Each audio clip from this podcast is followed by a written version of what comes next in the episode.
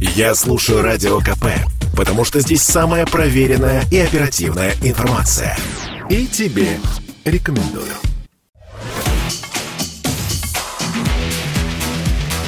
«Техника и жизнь» на Радио КП. Ведущий рубрики – основатель и главный редактор mobilreview.com и ведущий аналитик Mobile Research Group Эльдар Муртазин. Всем привет, с вами Эльдар Муртазин. Поговорим сегодня про раскладные смартфоны с гибким экраном.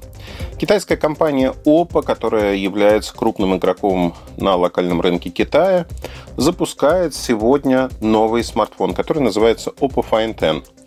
Конечно, в компании рассказывают о том, что создавали его не один год. Порядка пяти лет ушло на то, чтобы создать этот смартфон с гибким экраном.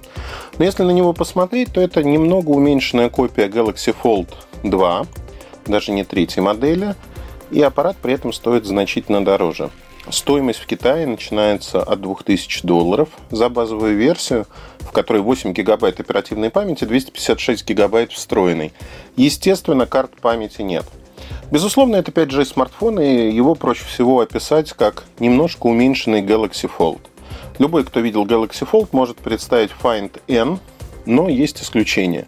Внешний экран сделан более широким, поэтому аппарат в руке лежит достаточно непривычно. Даже в моей большой руке он лежит не так, чтобы очень удобно. Но при этом похож на обычный смартфон. Раскрываете, у вас большой смартфон, в котором 7-дюймовый экран, если быть точным, 7,1 дюйма. Экран очень похож на тот, который используется в Fold, но он меньше. Это OLED-экран, 120 Гц, максимальная яркость до 1000 нит, и ультратонкое стекло покрывает его. Конечно же, есть пленка, конечно же, есть залом между половинками, который заочно многим не нравится. Я считаю, что залом это не проблема, от слова совсем. А вот внешний экран, он обычный, 60 Гц, тоже oled экран, есть Always On Display, и его диагональ 5,5 дюймов. 5,5 дюймов и очень-очень высокий шим. Он крайне заметен, и, пожалуй, это самый большой минус этого аппарата. Есть версия на 12 гигабайт оперативной памяти, 512 гигабайт встроенной. Она стоит вот как раз-таки те самые 2200 долларов. В остальном, если посмотреть на характеристики аппарата, они достаточно неплохие. Это Snapdragon 3 восьмерки. Помимо этого, э, в аппарате мы видим наличие 5G и всех диапазонов, которые нужны в Китае, двухдиапазонный GPS. Также поддерживается GLONASS, Baidu, Galileo и тому подобные вещи. Датчик отпечатка на боковой стороне.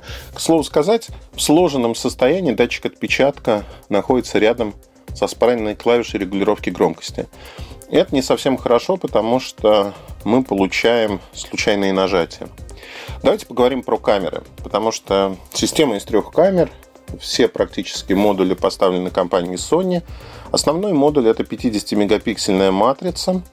Есть, конечно же, в ней 6 линз, оптическая стабилизация, э, разнонаправленная фокусировка. Снимает он достаточно прилично. Также есть широкоугольная камера, есть телеобъектив, он как раз произведен компанией Samsung, и 4К видео э, со скоростью с частотой 60 кадров в секунду этот аппарат умеет записывать. Так же, как замедленное видео, когда вы можете писать Full HD видео 240 кадров в секунду.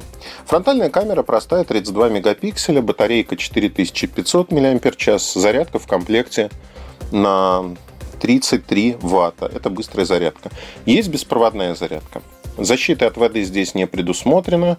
Материалы металлическая рама корни горелый глаз Victus, то есть к падениям аппарат устойчив, но защиты от воды в нем, в отличие от Galaxy Fold 3, нету. Если вообще в целом говорить про этот аппарат, он выглядит как уменьшенная копия Galaxy Fold. Такой же хинж створка, а, похожие материалы, похожая эстетика, но, как я уже сказал, шире внешний экран.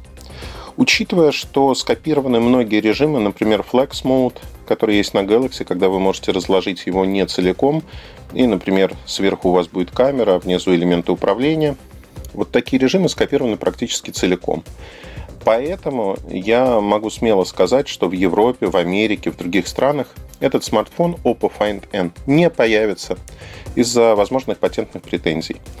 По сути, это заявка на то, чтобы показать, что мы тоже можем создавать такие аппараты. Это то, что я называю пиар-продуктом.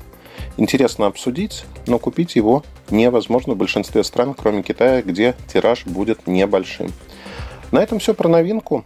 Удачи и хорошей вам связи. Больше информации вы можете найти в моем телеграм-канале mobilereview.com. До встречи. Техника и жизнь. На радио КП. Ведущий рубрики – основатель и главный редактор mobilreview.com и ведущий аналитик Mobile Research Group Эльдар Муртазин.